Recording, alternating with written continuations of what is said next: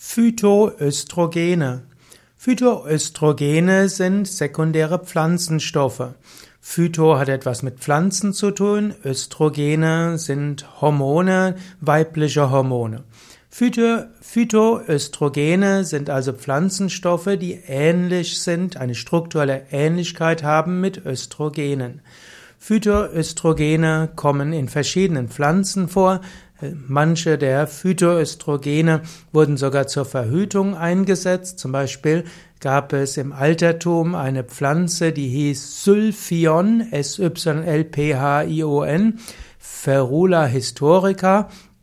Und sie diente als Verhütungsmittel und die Nahrung, die Nachfrage war sehr stark und diese Pflanze starb sogar aus wegen Übernutzung. Es gibt Phystro, Phytoöstrogen in Weidenkätzchen und äh, insbesondere heute weiß man, dass es Phytoöstrogene in Sojabohnen und daraus hergestellten Produkten gibt, auch in Leinsamen oder in anderen Hülsenfrüchten und in Vollkorngetreiden. Man findet Phytoöstrogene aber auch in vielen Gemüsen und Obstsorten in vielen Pflanzen.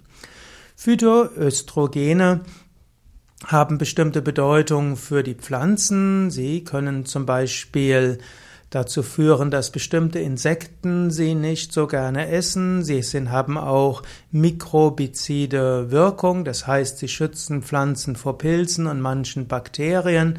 Und manche Pflanzen haben sogar sehr hohen Anteil an Phytoöstrogene, was dazu führt, dass ihre Fressfeinde nicht zu viel sich fortpflanzen.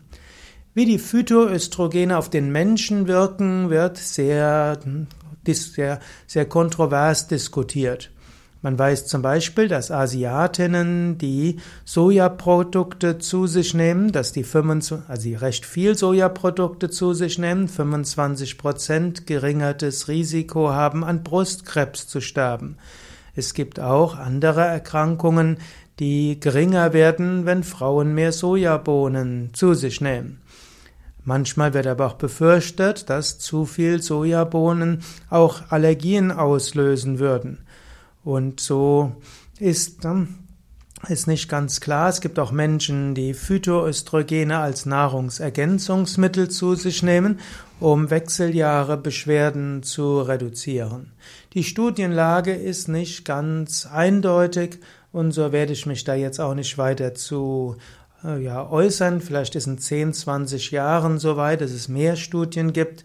Jedenfalls weiß man auch, wenn man, wenn man ein bisschen Tofu zu sich nimmt und eine Mischung aus Hülsenfrüchten, Vollkorn und Gemüse, Salate und so weiter, dann nimmt man das zu sich, was gesund ist. Man sollte es aber nicht übertreiben, dass man vielleicht nicht bestimmte Phytoöstrogene in zu großem Maße zu sich nimmt.